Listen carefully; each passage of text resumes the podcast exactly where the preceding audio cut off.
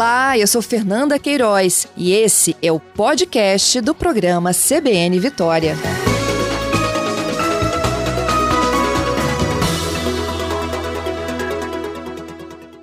A gente sempre fala né, que o uso excessivo das telas, principalmente durante esse período de pandemia, é prejudicial, principalmente para as crianças, diminui a interação, trouxe também sérios problemas de visão para as crianças e para os jovens e adolescentes. Só que, gente, também tem virtudes, viu? As crianças podem se beneficiar do uso das telas e a gente vai conversar agora com o psicólogo Cristiano Nabuco. Ele é coordenador do grupo de dependências tecnológicas do Instituto de Psiquiatria da USP e é um dos nossos convidados nesta manhã. Cristiano, bom dia. Bom dia, Fernanda. Como vai? Tudo bem? Bem, muito obrigada pela sua gentileza. Cristiano, nem tudo é ruim, né?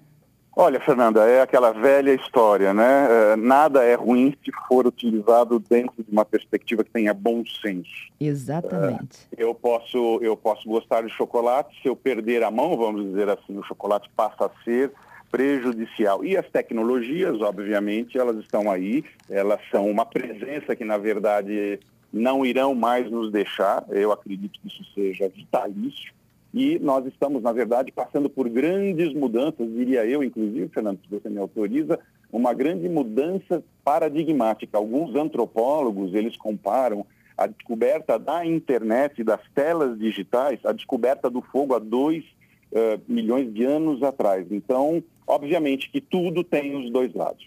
É uma revolução. Olha, com certeza é uma revolução. Então, Cristiano, e aí assim, a gente tem muito da, né, da preocupação de que o, o, que está sendo acessado, que tipo de conteúdo, tem é, o risco também de você sofrer uma abordagem, né, principalmente de, de, de pedófilos, e, enfim. E, os, e ultimamente, por conta do uso excessivo, também os, os, os, médicos alertaram para sérios riscos né, da miopia, como ela cresceu aí em crianças, em jovens, durante esse período da pandemia. Só que o acesso a essas novas tecnologias desenvolve um outro lado né, da gente, que é isso que você vai me contar agora.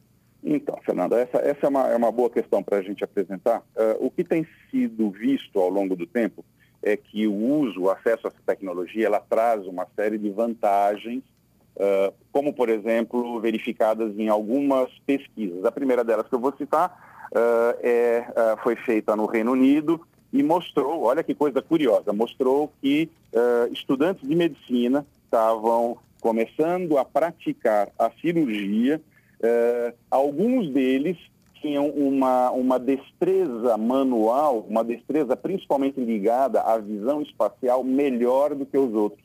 Eles chegaram, inclusive, Fernando, a comparar esses novatos a algumas habilidades dos, uh, dos cirurgiões uh. E eles descobriram que esses jovens, na verdade, eram ou foram usuários ativos de jogos. Né? Uh, isso sugerindo, então, que a, a prática da, desse tipo de recurso, né, dentro do, do, equilibrado, conforme nós falamos, ela pode ser, sim, muito satisfatória. Existem outras questões que também são apontadas, como, por exemplo, capacidade de você reagir mais rapidamente a estímulos que aparecem uh, dentro da periferia da sua visão.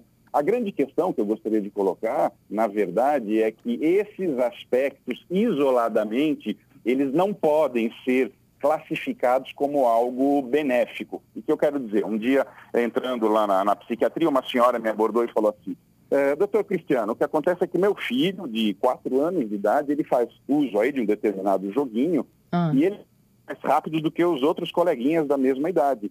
O senhor não acha isso bom? Eu falei, bom sobre qual aspecto, dona Maria? Não, ele é mais rápido, sim. Mas ser mais rápido como uma, uma, uma habilidade isolada, ela não tem serventia nenhuma. Então, o que eu gosto de dizer é assim, vamos utilizar essas tecnologias, elas trazem uma, uma, um verdadeiro portal para, para todo tipo de conhecimento. Costuma-se dizer que a quantidade de informação que nós temos hoje na palma da mão ela é superior, olha só, ela é superior à quantidade de informação que um presidente americano tinha uma década atrás. Então, vivemos na era da informação, mas o que, que nós temos? Nós temos grandes chances de lidar com as fake news. Então, eu acredito que tudo pode ser muito positivo se utilizado, Fernanda, com bom senso. Inclusive, Fernanda, o bom senso. Exatamente. E aí, para dona Maria, como que o filho dela vai é, utilizar essa capacidade que ele desenvolveu, né? De ser mais rápido que os amigos. Exatamente. O que, o que, qual, qual é a utilidade? Qual seria a serventia de, se ele for, por exemplo, um jovem que será um policial, um jovem que tem que ter um raciocínio rápido para lidar com circunstâncias, situações que exijam essa presença mental, perfeito. Mas simplesmente ter a velocidade pela velocidade, ela em si não pode ser atribuída como um elemento diferencial. Exatamente. O, o Cristiano, e aí, assim, né, tem, tem um raciocínio espacial também que é super desenvolvido. Esses jogos ajudam muito nisso. Esses jogos têm a capacidade, sim, de forçar um determinado tipo de, de, de, de funcionamento mental. Vamos pensar uma coisa aqui, Fernanda, que é extremamente importante. O nosso cérebro, a nossa estrutura física do cérebro, a chamada morfologia, ela vai sendo modelada à medida em que eu vou utilizando certas funções cerebrais. Então, sabe-se, por exemplo, que se eu utilizar uh, um videogame por um determinado período de tempo, eu vou ter uma região aqui do meu córtex pré-frontal, perto aqui da minha ínsula, uh, um pouco mais desenvolvido. Vou ter mais conexões naquela área. Mas, se eu ultrapassar as três horas por dia, uh, isso já começa a criar um retrocesso porque seria mais ou menos aquela metáfora do cobertor curto. Quanto mais eu estimulo uma determinada função, menos eu estimulo as outras. Então, a grande dica é assim, que os pais, de uma maneira geral, possam e, e permitam os filhos usar as tecnologias, fazer o uso aí dos chamados joguinhos, mas, mas, né, essa é a recomendação, que essa atividade ela seja é, intercalada com atividades offline. Então, o uhum. indivíduo joga, ele utiliza e aí ele volta para o mundo real. Quando você começa a fazer esse processo intermitente, você assegura que todas as, as benesses que a tela digital possa trazer, de fato elas venham e se consolidem como uma nova habilidade, como um novo skill. O que não dá para você deixar, no meu entendimento, é que essas telas ocupem um tempo absolutamente predominante na vida do indivíduo, senão o que acaba acontecendo são aqueles casos clássicos que nós atendemos lá no nosso ambulatório, lá da psiquiatria, de jovens com 18 anos, 15 que chegam a ficar 50 horas, 55 horas ininterruptas, uh, sem sair, inclusive, do teclado, nem para se alimentar, nem para ir ao banheiro. Então, é, são, são nem para dormir, né, Cristiano? Nem para dormir, nem para dormir. Quando você não dorme, então vamos lá, um exemplo bem rápido, né? Quando eu tenho o meu telefone celular no meu criado mudo, que muita gente hoje, hoje inadvertidamente acaba utilizando como um, um despertador, aquelas notificações, Fernanda, sonoras que ficam tocando ao longo da noite, elas impedem o meu sono de atingir o estágio onde a minha memória será consolidada. O que isso quer dizer? Isso quer dizer que quanto mais vibração e mais barulho eu tiver em volta do meu sono, mais entrecortado o meu sono estará. Resumo da história, no dia seguinte eu não atingi a recuperação que eu precisaria, eu não consolidei as, minha as minhas memórias, e isso começa a se tornar, então, um processo repetitivo, eh, originando, em grande parte das vezes, numa baixa de, de performance escolar bastante acentuada. Nossa, Cristiano, isso é para notificação para o barulho ou para a luz também? As duas, as duas. Né? Nós temos no nosso, na nossa retina o que se chama de células fotossensíveis. Mesmo que esteja com as pálpebras fechadas, essas células elas detectam a luminosidade da, uh, que vem do ambiente. Por essa razão que o rádio-relógio, né, o velho rádio-relógio, ele tem a cor vermelha, porque aí ele interferiria menos. Se você tiver um rádio-relógio com a cor azul, isso já vai criar problema no seu relógio, no seu ritmo circadiano. Ou seja, você tem uma série de questões e, inclusive, esse sono entrecortado, ele vai fazer com que você comece a desenvolver um quadro de depressão. Deixa eu te dar um relato aí que ele é bastante é, impressionante. Uma pesquisa feita uh, nos Estados Unidos no ano passado e foi publicada por uma revista científica, por um periódico científico chamado Sleep, de sono, ele fez uma avaliação envolvendo crianças nas mais diferentes faixas etárias. E eles uh, fizeram um recorte de crianças que iam do zero aos oito anos. O que essa pesquisa revelou? Olha que dado alarmante. Hum. Que 50%, olha lá, 50% dessa populaçãozinha avaliada acordava pelo menos uma vez ao longo da noite somente para olhar as redes sociais. Meu então você Deus. imagina numa época onde seu cérebro está liberando aí hormônios de crescimento, onde ele está criando toda a regulação. É, um, é, um, é, é extremamente deletério, né, Fernanda? Esse é o grande ponto. Cristiano, você lida com essa dependência né, de jogos eh, no seu dia a dia. Você tem casos assim de, de crianças jovens que ficam quanto tempo assim, na frente de, um, de uma tela para um jogo ou para um, um seriado, enfim, né, para aquilo que a, os atrai? Olha, Fernando, eu tenho para todos os gostos do freguês, se você me permite a brincadeira aqui. Nós temos jovens que já chegaram a ficar 55 horas conectados. Vamos, vamos pensar uma coisa, Fernanda. Hoje em dia, diferente daquilo que nós tínhamos no passado, esses jogos, eles não têm aquilo que a gente chamava lá atrás de game over. Você jogava, jogava, jogava, atingia um determinado ponto, você concluía. Hoje não. Hoje esses jogos, eles são infinitos. E você joga com outras pessoas junto. O que, que isso quer dizer? Se eu, de repente, desejo sair eu desassisto, eu deixo de ser um bom companheiro para a minha equipe. E isso vai fazer com que eu sofra rejeição social. Então, nós temos uma série de fatores como baixa autoestima, necessidade de pertencimento, famílias desestruturadas que fazem, então, com todos esses critérios juntos, que o jogo seja uma plataforma onde essas pessoas adquirem, vamos chamar assim, uma identidade digital que é muito poderosa e positiva. Então, eles falam mais ou menos o seguinte, do lado de Látio, eu sou alguém que aqui na vida real eu não sou. Então, como que você explica para um jovem que ele tem que se abster de certos elementos que são prazerosos para que ele possa lidar, por exemplo, com a obesidade, com a família desestruturada, com as notas baixas na escola. Então, é óbvio que ele vai preferir a via de maior facilidade. E aí se instala, então, Fernando, o problema de uma maneira bastante grave. Para você ter uma noção, na China né, existem mais de 150, vou repetir, 150 hospitais voltados única e exclusivamente para o tratamento das dependências tecnológicas. Então, você imagine quando chegasse o 5G aqui no Brasil. Nossa, eu estou tentando acompanhar esse teu raciocínio, Cristiano. E quando você fala nessa, aqui nessa relação aí virtual, ele é o que é o, da minha época, por exemplo, conhecido popular, é isso? Isso, exatamente. Exatamente. Né? É um indivíduo que tem aquela, aquela maquiagem social, vamos chamar assim. E não só isso, né, Fernanda, nos jogos, vamos pegar as redes sociais, não precisamos nem muito longe. Né?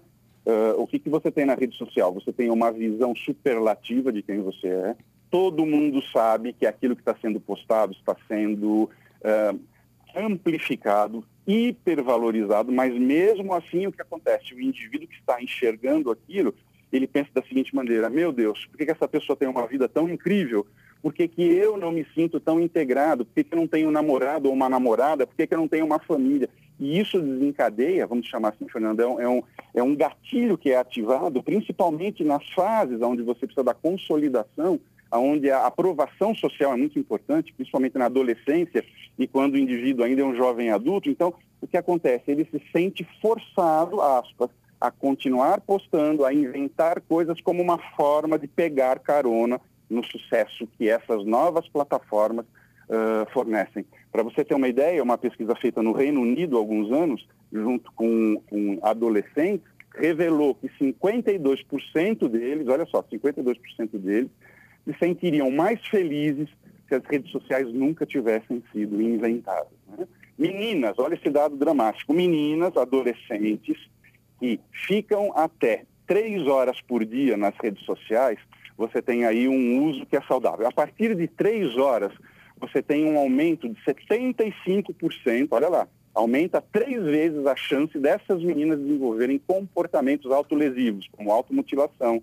tentativa de suicídio, então, o que eu acredito? Eu acredito que a sociedade como um todo, os governos mundiais, longe de regulamentar, mas eles precisam ficar de olho muito próximo com relação ao que está acontecendo nesse mundo virtual. Né? É mais ou menos igual que aconteceu na pandemia. Bom, pandemia é muito ruim, é terrível, morre um monte de gente, só que ninguém fala, Fernanda, que existe uma quarta onda, que é a quarta onda da saúde mental. Os efeitos da pandemia na saúde mental vão ser colhidos até 2029. Está tá havendo uma explosão de depressão, de quadros ansiosos. Ninguém fala nada. Ah, o indivíduo não morreu. Sim, não, não morreu, mas ele está numa depressão, não sai mais daqui. Então, concluindo a sua pergunta, existe sempre um outro lado da moeda que precisa ser observado. Tecnologia é bom? Sim. Tecnologia desenvolve habilidade? Sim. Né? Devo estimular? Posso colocar meu filho num, num contexto de plataforma? Pode, mas dentro de uma referência onde eu tenha cuidado e bom senso. Tecnologia não é, Fernanda, brincadeira. É isso aí. Cristiano Nabuco, gente, ele é psicólogo, coordena o grupo de dependências tecnológicas do Instituto de Psiquiatria da USP, um dos nossos convidados deste sábado. Cristiano, vamos juntos para o repórter CBN? Volto contigo para saber como que se trata uma dependência tecnológica. Ok, vamos lá. Volto aqui com a participação ao vivo do psicólogo Cristiano Nabuco, coordena o grupo de dependências tecnológicas do Instituto de Psiquiatria da USP. A gente fala sobre o controle do uso das telas, há benefícios, mas há também uma preocupação. O Cristiano trouxe inúmeras aqui, e aí eu pedi que ele voltasse, gente, até para responder uma dúvida aqui pedida para o nosso ouvinte. Como é que se trata uma dependência tecnológica, Cristiano? Fernanda, é, esse é aí um dos grandes desafios né? É, o que nós temos visto é que grande parte desses jovens que, vão, que são levados para serem tratados, a última coisa que eles desejam é desconectarem. É, por quê? Exatamente porque na internet, conforme eu disse no outro bloco, eles conseguem ter uma série de realizações que na vida real eles não têm. Eu nunca me esqueço de um jovem que eu atendi uma vez, e conversando com ele, falei, puxa, meu amigo, mas você já fica a semana toda conectado, e sábado, por que, que nós vamos andar? Você não vai andar de bicicleta, jogar um futebol? Ele ficou olhando para minha cara assim, e falou, doutor, não estou acreditando que o senhor está falando isso. Eu falei, mas por que não? Qual é o problema? Ele falou, senhor acha que eu vou jogar com quem se está todo mundo na internet? Eu fiquei com uma cara desenchavida, né? Quer dizer, nós não podemos esquecer que hoje a internet ela virou também um grande meio de entretenimento, de relacionamento social, de trocas. Então, respondendo a sua pergunta, como é que nós tratamos isso? O primeiro ponto, que é um dos mais polêmicos, é ensinar os pais o seguinte, dois pontos. O exemplo começa em casa. O que, que isso quer dizer? Isso quer dizer que eu, enquanto cuidador, enquanto mãe, pai, irmão, eu tenho que eu abrir mão da minha utilização. Então, eu sou o primeiro que não devo levar o telefone celular ao quarto, à mesa, certo? Então, eu começo a dar um exemplo. E, preferencialmente, Fernando, o que, que eu vou fazer? Eu vou estabelecer, junto com os filhos, com a família, períodos de desconexão. Então, por exemplo, no sábado, é um dia que está todo mundo mais tranquilo. Vamos fazer o seguinte, ninguém mexe no celular até meio-dia, mas não adianta você simplesmente falar isso e não oferecer nenhum recurso, porque esses jovens hoje nasceram conectados. Para você ter uma noção, Fernando, uma pesquisa que recentemente mostrou que crianças do zero aos dois anos, olha só, do zero aos dois anos, eles gastam em média 50 minutos na frente das telas por dia. Você vai falar assim, poxa, Cristiano, mas são só 50 minutinhos. Exatamente, são só 50 minutinhos. Ao final de um ano, essas crianças gastaram o equivalente a dois anos de anos letivos na frente das telas. Isso quer dizer aproximadamente 850 mil palavras não ouvidas por essas crianças. Então, à medida que você vai avançando, você vai percebendo que o tempo de uso ele começa a capturar a, aspectos da vida que precisavam ser vividos presencialmente. Então, voltando à sua pergunta. Eu vou então arrumar a cama com os meus filhos, eu vou arrumar as gavetas, eu vou levar o cachorro para passear, me ajuda a lavar o carro e progressivamente eu vou então desmamando essa geração digital daquilo que eles entendem como a única porta, ou se você preferir, o único portal de entretenimento, de trocas, de relacionamentos sociais que são as telas digitais. Quando você faz isso, na verdade, você começa a trazer de volta e resgatar, resgatar uma série de fatores que não são mais observados nos relacionamentos pessoais. Existe uma, uma, uma pesquisadora americana chamada Sherry Turkle, que ela diz o seguinte, abre aspas, a tecnologia excessiva ela entra na vida de uma pessoa quando as relações humanas não ocupam o seu devido lugar. Fecha aspas. Então, veja, não é adianta isso, a gente né? culpabilizar agora as tecnologias. Isso daí, na verdade, é um novo palco, se você me permite aí a expressão, das mazelas humanas. Hoje, nós, nós temos as nossas dificuldades sendo apresentadas no palco digital, Fernanda, uhum. infelizmente. Olha, você me disse que é, para as meninas, né, a exposição de até três horas, depois disso já passa a ser muito ruim. E para os uhum. meninos, se aplica a mesma regra? Não, para os meninos não. Para os meninos aí você tem uma preferência nos jogos, né? Acima de três ou quatro horas você já começa a ter a diminuição de certas estimulações do cérebro. O que nós sabemos, isso é, é, é fato conhecido, que as gerações seguintes, elas sempre vão ter um nível maior de desenvolvimento cognitivo, um nível maior de desenvolvimento uh, intelectual. E isso vai fazendo com que, por exemplo, os meus filhos tenham maior potencial de atingir níveis que eu só fui atingir na minha maioridade. Isso sempre foi falado. Pela primeira vez, Fernanda, né, é, é, no mundo está havendo uma estabilização barra decréscimo do QI dos filhos. Ou seja, as gerações que vêm depois, elas estão se tornando mais deterioradas do que os seus antecessores. Então, o que, que isso quer dizer? Quer dizer que mais contato com tela necessariamente não significa maior desenvolvimento. Para você ter uma noção, no Vale do Silício, onde existe a maior concentração de empresas de tecnologia no mundo e onde os filhos desses CEOs, desses empresários, desses diretores estudam, as escolas mais disputadas naquele local são o que eles chamam de tech-less schools. O que, é isso, Cristiano? São escolas onde a tecnologia ela é proibida e mais, eu digo, inclusive desencorajada em casa. Então, se os indivíduos que constroem tudo isso, que fazem, eles estão proibindo os filhos de ter contato irrestrito, é muito triste quando eu ando aqui nas ruas e eu vejo escrito nos muros das escolas infantis, educação digital para a geração C. Aí eu pergunto, me apresentem, por favor, um único, um único, uh, uh, uma única investigação que mostre que tecnologia de fato está beneficiando o processo pedagógico. Enfim, Fernando, é uma longa história que não vai dar tempo para a gente entrar aqui hoje, infelizmente. É verdade, Cristiano, adorei te conhecer. Muito obrigada pelas super dicas aqui para os pais que estão nos ouvindo. Espero que os adolescentes que estejam nos ouvindo também tenham aprendido bastante. Eu que agradeço, Fernando. Um abraço a você, aos ouvintes e a todos.